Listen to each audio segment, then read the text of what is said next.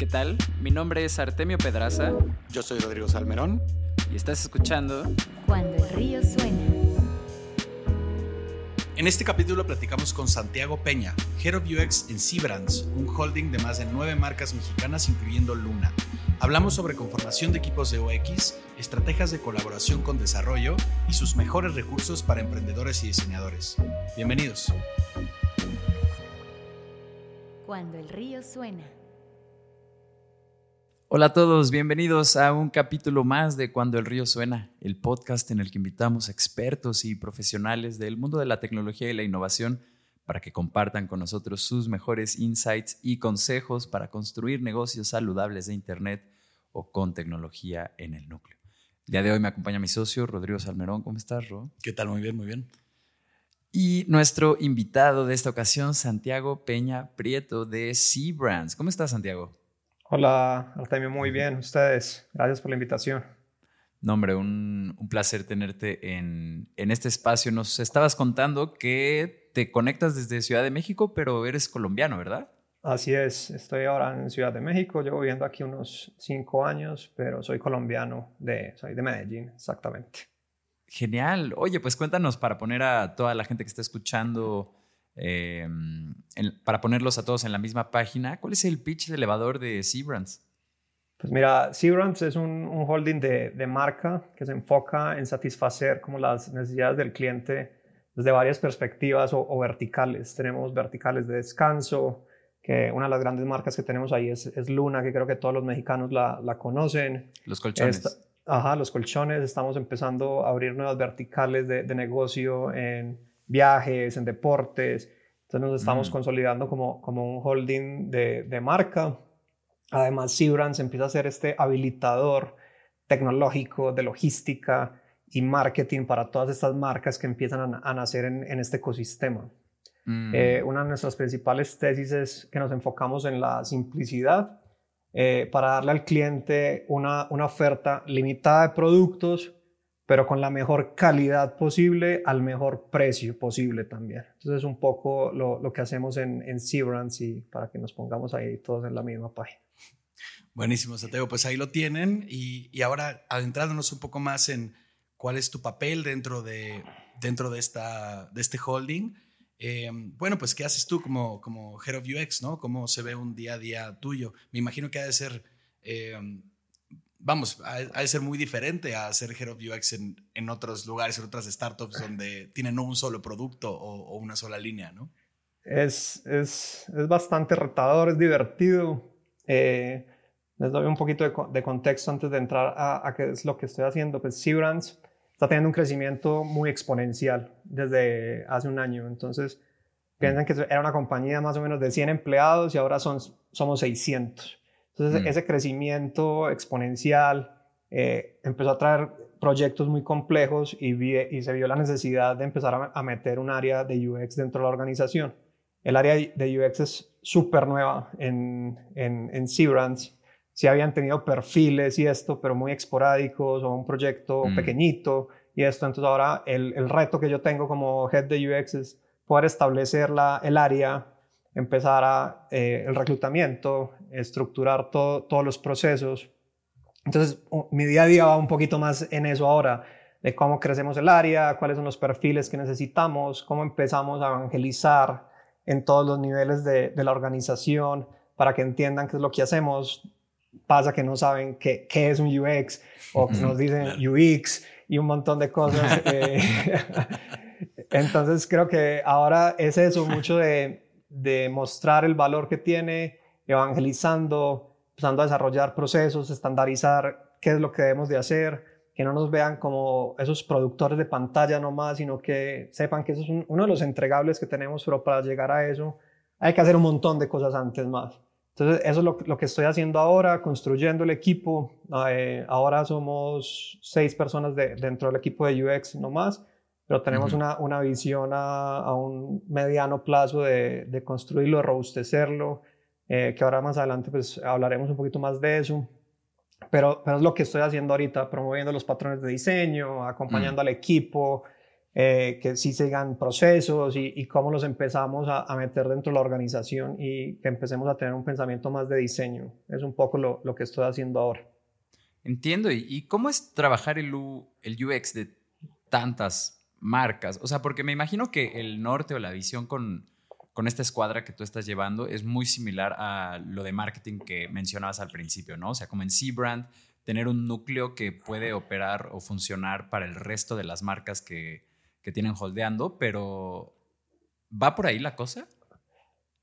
Va, va por ahí un poquito, eh, o sea, es súper complejo porque son demasiados lineamientos, demasiados productos, demasiados canales Es donde empiezan a interactuar las, las marcas. es, una, es una locura. Cuando uno trabaja, o sea, yo vengo de, de Citi, de Citibank, también un Ujú. monstruo, pero era más sencillo, porque era una sola marca. Solo hay un Citibank, claro. Solo hay uno, entonces es, es muy sencillo. Entonces, aquí lo, lo que estamos empezando a hacer es uno, fundamentando muy bien el sistema de diseño de todas Mm. estas marcas para facilitar esa construcción y poder eh, crecer aceleradamente, que es, es lo, que, lo, que, lo que estamos haciendo ahora. Eh, lo otro que, que estamos haciendo es consolidando el área, robusteciendo todos nuestros procesos, eh, para que cuando empecemos a trabajar con, con todas estas marcas que van entrando, pues sea mucho más, más sencillo.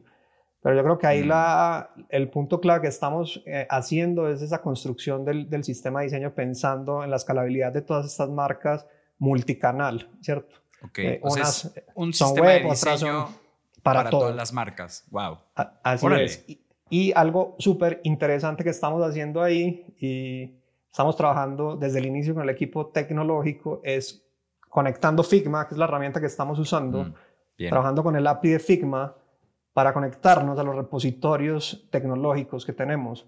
Entonces ya estamos empezando a compartir todos nuestros estilos directamente a, a los repositorios en GitHub y Órale. lo que hacemos es compartir un JSON a- Mm. al GitHub y con una librería de Amazon que se llama Style Dictionary, para que le echen un ojo por ahí, lo que nos ayuda esta librería es coger ese JSON y traducirnos los estilos, estas variables del JSON, a cualquier lenguaje de estilos. Puede ser CSS, puede ser SAS, eh, un JavaScript, un Swift. Entonces, esto nos está ayudando a escalar rápidamente y a mandar a que desde el diseño pues tengamos esa consistencia y el equipo de desarrollo no tenga que estar cambiando variables ni nada, sino que desde aquí empezamos a mandar y a distribuir todo independientemente del producto, sea web, sea una aplicación o sea un sistema Mm. push eh, desarrollado 100% por nosotros.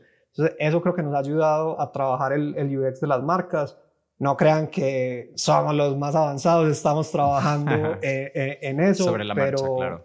pero desde el inicio estamos dejando los, los fundamentos muy claros para poder escalar, porque vienen ahorita, somos Luna, Nus, viene una nueva marca que se llama Mapa, eh, tenemos un Fold, bueno, son varias marcas, pero en lo que queda este año, la idea es lanzar unas 18 o 20 marcas más. Mm, Entonces imagínense ese ecosistema de, de- de marcas, cómo se- es imposible Wow. manejar sin desde el inicio no empezamos a tener esos fundamentos muy, muy claros. Claro, oye, me, me- me impresiona mucho este sistema que tienen para, para tener en la misma línea desarrollo con, con diseño. con ¿no? diseño. O sea, ya de por sí Figma tiene nativamente un montón de herramientas que te permiten entrar y ver las propiedades y ver cómo está, ¿no? Y cómo está puesto o, o cómo se conforman eh, hasta los nombres de las capas, ¿no? O sea, que puede Sí. llegar a ser algo muy, muy granular, pero esto que me cuentas, pues sí, seguro que les ayuda a poder, vamos, a, a que no haya duda en cuáles son los estilos que deben de ser, que nadie tenga que estar haciendo, qui- quitamos el error humano, ¿no? De, de ese Así es. traslado entre, entre emocionante. desarrollo y diseño. Me parece fantástico. Eso viene Este, como de, una, de un aprendizaje que pues, yo en el banco, en City, todo más robusto, más lento, mucha burocracia y nuestros sistemas pues terminaban siendo librerías de, de diseño en Sketch o a veces por debajo de la cuerda usábamos Figma. Mm, Y entonces aquí cuando yo salgo, yo, yo, yo, yo digo, yo no puedo seguir teniendo esos problemas que teníamos Claro, en el no. banco, tenemos que agili- agilizar esto. Y hay grandes referentes eh, que están haciendo esto y empiezan a conectar Figma, que es una gran herramienta, directamente a esos repositorios y, y el- la escalabilidad de sus productos es, es impresionante. Entonces, por ahí me pegué y, y lo empecé a meter y gracias al equipo de tecnología me, me copiaron la idea, así vamos, y, y estamos pudiendo desarrollar esto que creo que es una gran ventaja. Fantástico. Oye, y ahorita que mencionabas que estaban arrancando, bueno, que estabas arrancando con la construcción de, de los equipos, ¿no? Sí. O bueno, del equipo ahorita, si son seis personas, me imagino que apenas es un equipo. Em, si tuvieras el beneficio del tiempo, porque luego, bueno, tenemos que hacer las cosas así sobre la marcha, pero ¿cómo luciría tu onboarding ideal para un diseñador de UX que llega a trabajar contigo? Un boarding ideal. Es difícil. Yo creo que uno, eh, no abrumar a las personas de entrada con un montón de información, sino que planearlo y hacer varias sesiones más bien y empezar a, a entregar la información un poquito partida, que la persona tenga tiempo de, de, estudiarla y eso, y no coger en una sesión de dos horas, tres horas y bombardearlo. Creo que sale todo el mundo como muy, muy abrumado. Entonces creo que dar esas, claro. esas sesiones para eso. Creo que algo también importante es ese pre-onboarding. Cuando vas entrando a una, a una empresa tienes mucha ansiedad. ¿Con quién me voy a encontrar? ¿Quiénes son mis compañeros? Entonces podrías estar hablando con esa persona para ayudarle a, a bajar un poquito esa, esa ansiedad. Creo que es importante.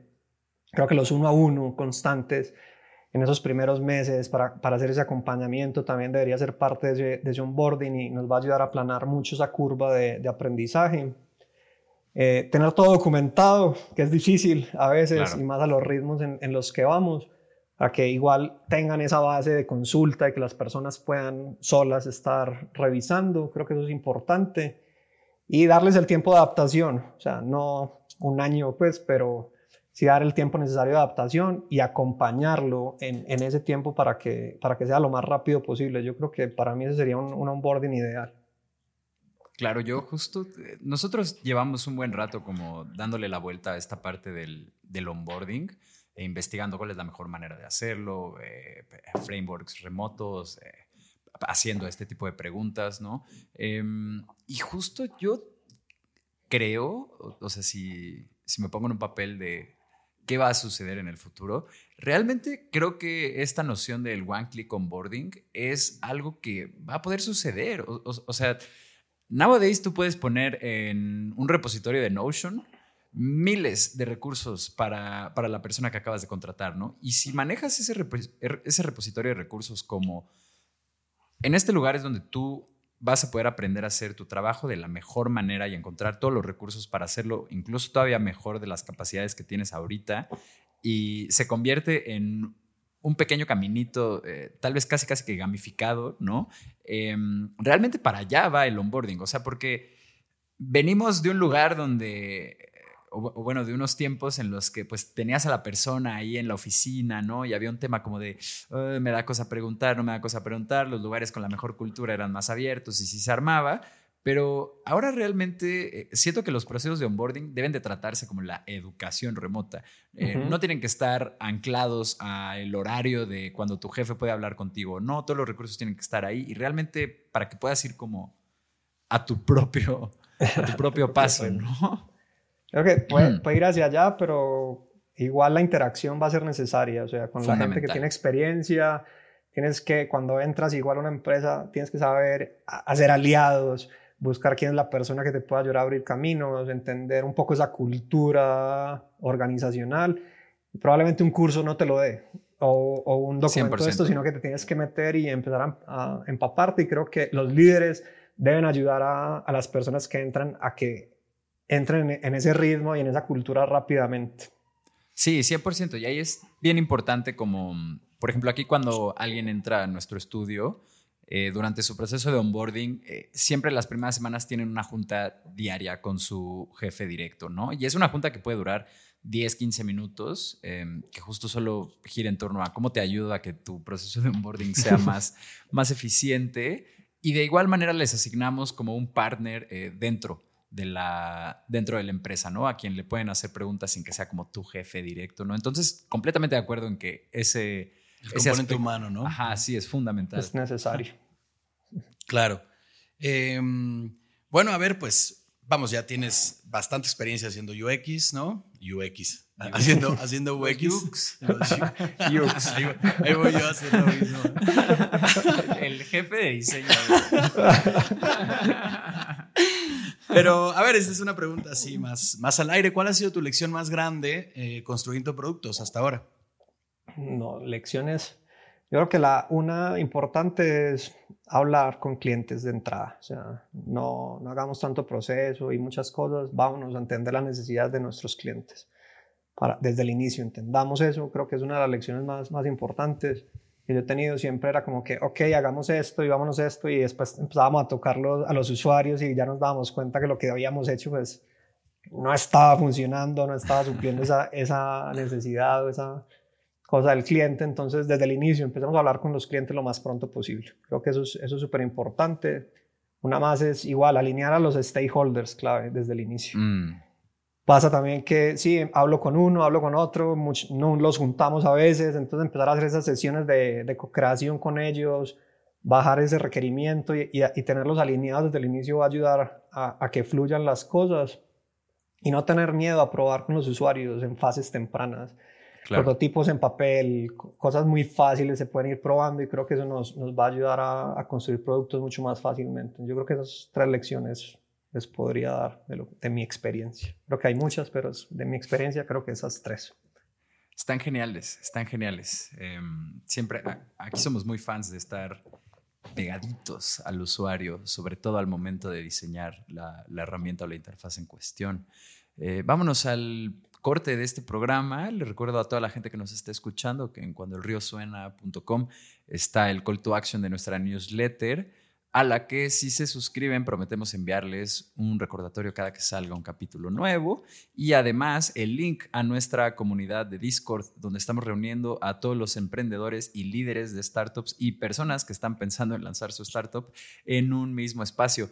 Cáiganle este Discord, ahí eh, nos estamos deseando el buen día, estamos compartiendo recursos, estamos avisándoles a quién vamos a invitar al podcast antes, crafteando las preguntas juntos, así que esta es una comunidad que queremos echar a andar. Más que nunca hay emprendedores y líderes de startups en Latinoamérica, así que reunámonos y conozcámonos. Regresamos.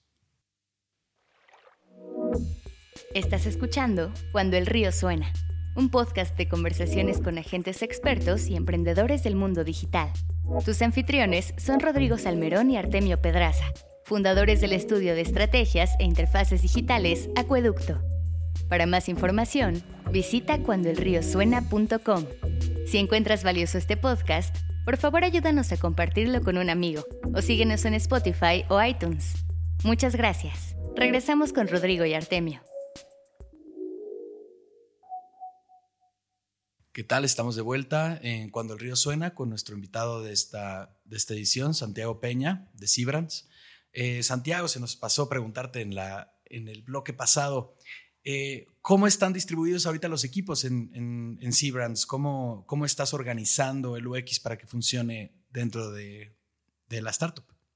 Ok, pues mira, eh, ahora trabaja bajo una metodología, metodología ágil, ¿cierto? Eh, mm. Y tenemos eh, tribus de, de vertical, donde está toda la vertical de descanso, la vertical de deportes, viajes y cuidado personal tenemos también tribus de servicio, de canal y los centros de excelencia. Dentro de los centros de excelencia está el Centro de Excelencia de Tecnología mm. y UX hace parte de, este centro de excelencia. Ahora, al ser un, equipo tan pequeño, nos vemos más como un squad que presta servicio a las demás tribus, mm. pero, pero tenemos la visión que a un mediano plazo de tener una estructura mucho más, más compleja con todos los perfiles multidisciplinarios del UX y volvernos una tribu ya como un centro de excelencia dentro de la, de la compañía y es a lo, a lo, que estamos apuntando en el transcurso de este año. Oye, ya que, ya que tocamos esto, ¿cuáles son eh, los perfiles que te hacen falta? Pues mira, eh, próximamente tengo que buscar un UI senior, eh, alguien de contenido, súper importante, y research. Son los tres perfiles por, por los que vamos próximamente para seguir robusteciendo el equipo. Eh, después de esto, tenemos pensado igual Service Design, mm. eh, Design Ops, eh, y seguir creciendo las estructuras, más, más gente de, Product Design, más UIs, pero, pero por el momento creo que serían los, los perfiles que próximamente vamos a estar buscando, así que si hay alguien por ahí escuchándonos y, le interesa, eh, búsquenme en LinkedIn y, me pueden enviar su, su CV que lo vamos a revisar con mucho gusto. Perfecto. Ahí, lo tienen para todos los diseñadores que están escuchando este, este capítulo. Santiago, algo que pasa mucho con los diseñadores de UX o de UI es que suelen tener trasfondos sumamente variados. ¿no? Hay gente que llega desde el diseño gráfico, otra del visual, eh, marqueteros, es como eh, súper variado. Entonces, justo, veamos que tú tienes uno de estos perfiles como no vienes directamente del diseño, ¿no? Creo que vienes más del marketing, pero... Más del marketing, sí. ¿En qué momento te diste cuenta que perseguirías una carrera en UX? Eh, pues mira, yo, como, como dices, vengo de, de marketing, pero cuando salí como de, estudiar esto, a mí me encantaba la web. Y entonces me empecé a meter por ahí y empecé a desarrollar sitios web. No sabía cómo hacerlo, pero yo, yo sí, yo te hago el sitio, que no sé qué. Y empecé a, leer sobre CMS y Joomla en su momento, hace años, WordPress, mm, Magento, y me empecé a meter como mucho con CMS y empecé a diseñar sitios. Y fue como que me empecé a meter ya más, o sea, dejé un poquito el marketing a, un lado, me metí más a diseñar un producto digital, pero igual tenía eso del marketing, entonces seguía haciendo AdWords y, claro. y redes sociales y estaba haciendo como este montón de cosas, pero, pero a mí me, yo sentía que me hacía falta como especializarme en algo y dejar de hacer tantas mm, cosas. Entiendo. Y en ese momento fue que, que yo dije, ok, eh, quiero hacer una maestría de, que me ayude a entender qué es lo que yo quiero de, de mi vida profesional, y, porque es que el mundo digital es demasiado grande y son demasiadas ramas. Y la gente cree que puede hacer todo y no es así. O sea, tú tienes que tener una especialización en esto porque es que es demasiado complejo. Entonces, me vengo a México, ese fue el momento en que yo me vengo a México a hacer una maestría. Y en la maestría, esta maestría me abre un poco la mente, mm. me ayuda a ver todo el panorama. Y sí, yo estaba haciendo un montón de cosas, pero pero en una de esas veo UX y digo, pues esto es lo que me gusta y lo vengo haciendo hace rato sin el título, ¿cierto? Era más diseñando y esto pues es lo, que estoy haciendo. Y mm. veo que por aquí hay una carrera y veo que está más desarrollada en México que en Colombia en ese momento. Mm.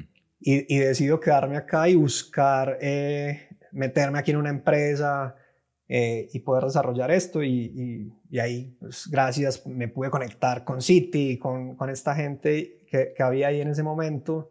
Y, y, ahí fue como que ya le empecé a dar como que ese nombre, eh, mm. que sí, estoy haciendo UX y lo estoy dando para esta compañía, pero creo que muchos ya lo hacemos desde antes, solo que no, no le ponemos el título. Pero ahí fue en ese, ese, momento clave.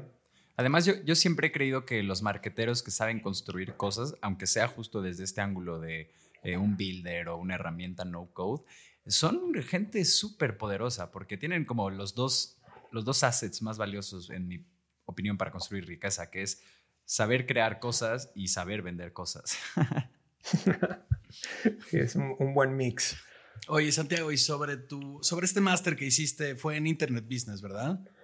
Sí, fue en, Internet Business, en una universidad que se llama el ISDI. Eh, es, un, es un buen curso, o sea, no es como que la maestría más pro ni nada, pero te da muy buen panorama y un muy buen networking.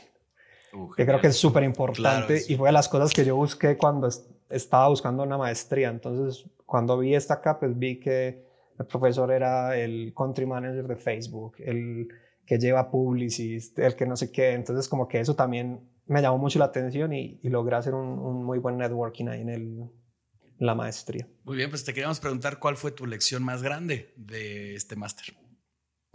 No, tener una visión más, más holística de, de digital, ¿cierto? Eh, me ayuda a tener una, una, visión más de negocio también, no mm. tanto desde el diseño, sino empezar a, a ver esto más como, como un negocio.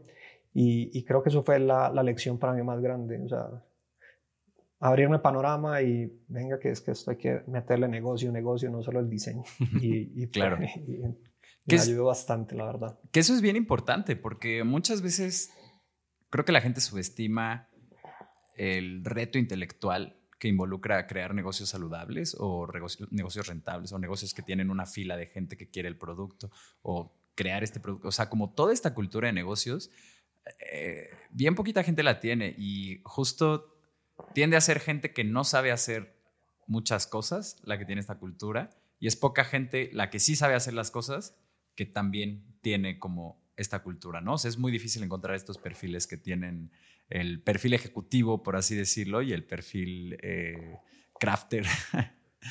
Eh, sí. sí, es, es, es vital. Y... Pero no es malo, o sea, hay gente mm. que está, que, que, quiere ser el mejor diseñador. O sea, en, yo, hay, hay una, una que me gusta mucho que es Spotify, que tiene la Y invertida, no sé si la han visto. Mm. Y, y, es como el, el pad que, que, le dan a los diseñadores dentro de, de Spotify. Entonces llega un mm. momento en que tú tienes que definir qué quieres. ¿Te quieres ir por el lado del management, o quieres o quieres ser el mejor diseñador? Y, y, puedes lograr tener el mismo salario, lo mismo todo de un, de un manager. No, no hay uno bueno otro malo. Yo creo que es cada uno el que tiene que empezar a definir ese path y, va a llegar un momento de la carrera que tú la tienes que, tienes que definirte ya. ¿Qué quieres ser? ¿Me quiero ir por el lado del management? ¿Me gusta el liderazgo? ¿Llevar estos equipos? No sé qué. O yo quiero ser el mejor diseñador, que también está bien. Cualquiera de los dos. Sí, cualquiera de los dos eh, es completamente válido sí creo que hay un, cambio de perspectiva del crafter, o sea, que hay una tendencia a primero ser crafter y luego ejecutivo, sobre todo cuando descubres este superpoder de delegar, ¿no? Y como de tu poder dejar echar andadas las cosas y regresar y como solo recogerlas, o bueno, o acompañar y facilitar el proceso, pero realmente no hacer el craft. y siento que hay un punto donde como crafter ya crafteaste tantas cosas que cuando ves que alguien solo llega y lo recoge y, lo implementa y sí, formaste parte de él, pero ves que tiene como tu mismo perfil y es como, ah, no más, chance, me quiero relajar un poco, que también es una, como una percepción bien naif, ¿no? Porque ser manager justo es lo contrario a, a relajarte, sí, o sea, estás tu, chamba es controlar el desorden y qué es lo que más abunda en la existencia, pues es el desorden. Entonces... Y temas administrativos y, otros temas que, que vienen con, con, esos roles también. Sí, sí, sí. Pues ahí para los que están escuchando, escojan bien, ¿no? solo hagan lo que les dice su estómago, la verdad. Oye, Santiago, y mira, ya eh, tocamos esto del máster y también eh, bueno, esto siempre en el mundo del startupismo es una conversación eh, abierta que luego se pone tensa sobre la preparación eh, y sobre todo sobre la preparación, vamos, académica, ¿no? Más estandarizada. Vimos que tienes unas certificaciones, que son varias, ¿no? De UXPM. ¿Cuál ha sido tu experiencia, vamos, llevándolas? ¿Las recomendarías para que suban de nivel los diseñadores? ¿Te parece que se pueden hacer otras cosas? ¿Qué, qué opinas? yo creo que todo, todo eso es válido y, y te ayuda como a nutrirte de, conocimientos, de fundamentos, de, de muchas cosas. La, la, que yo hice de, de UXPM me parece una, una buena certificación.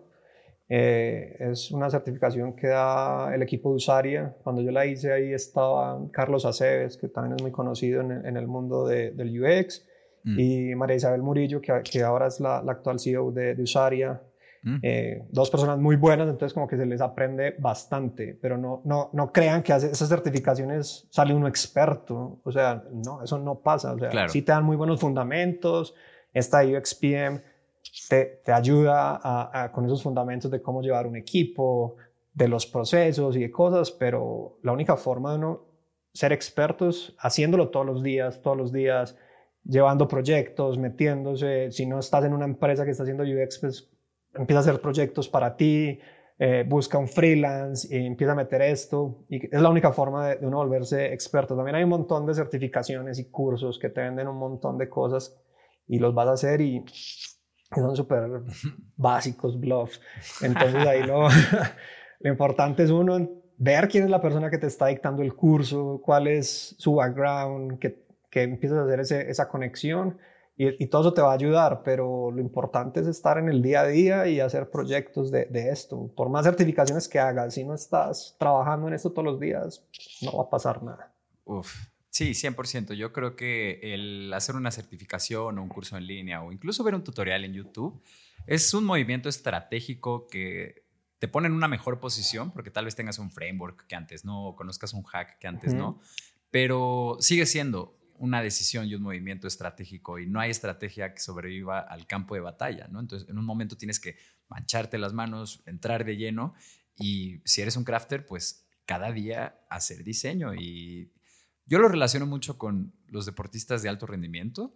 eh, realmente tu labor es exactamente igual, ¿no? Cada día te levantas, te preparas para ella y cuando llega el momento, pues tienes que rifarte o no y son justo los de mejor rendimiento los que van a prosperar y los que no, pues, ajá, sí, 100%.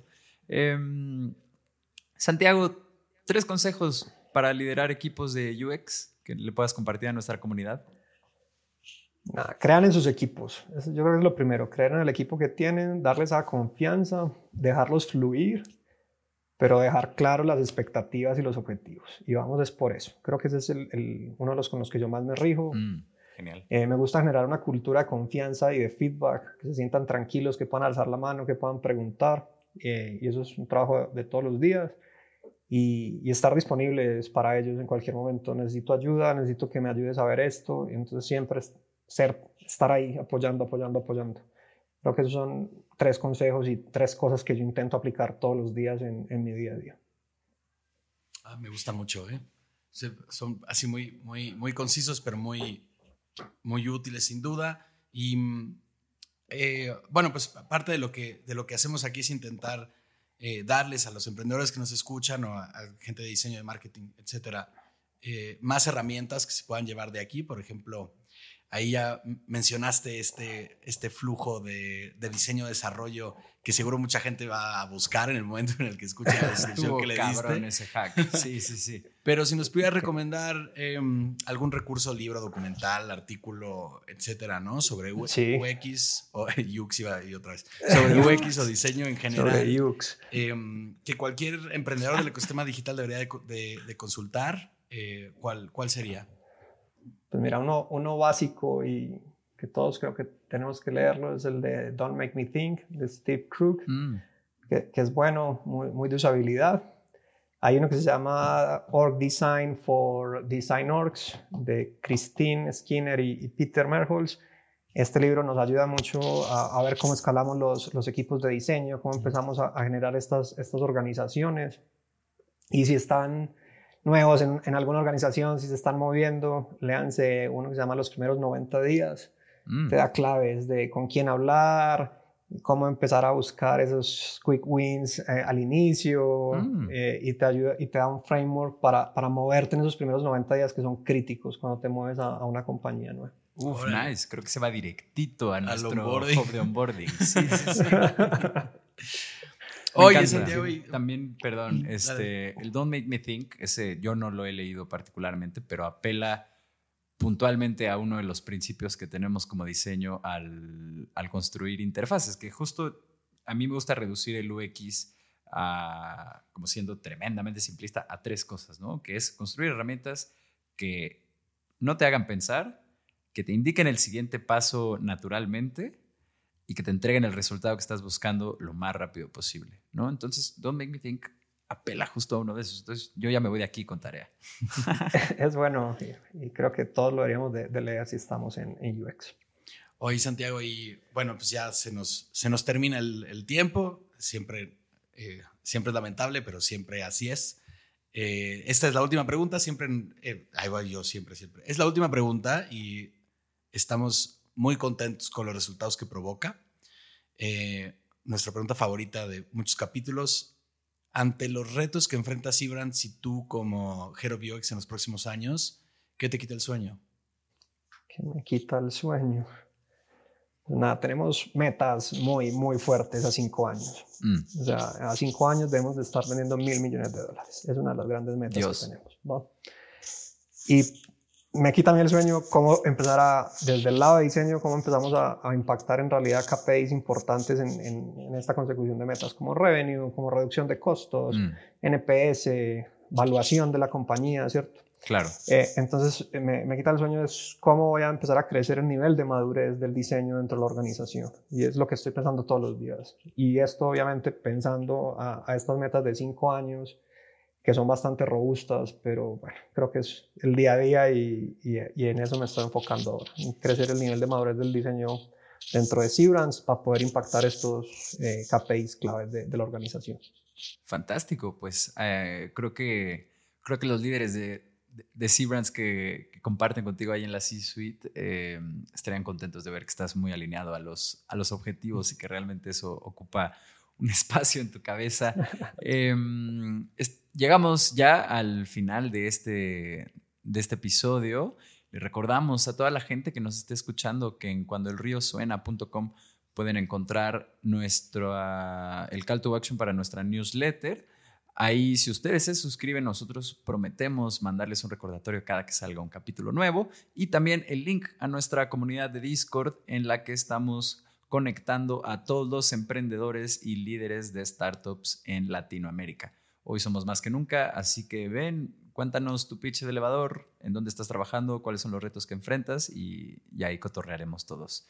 Nos vemos a la próxima.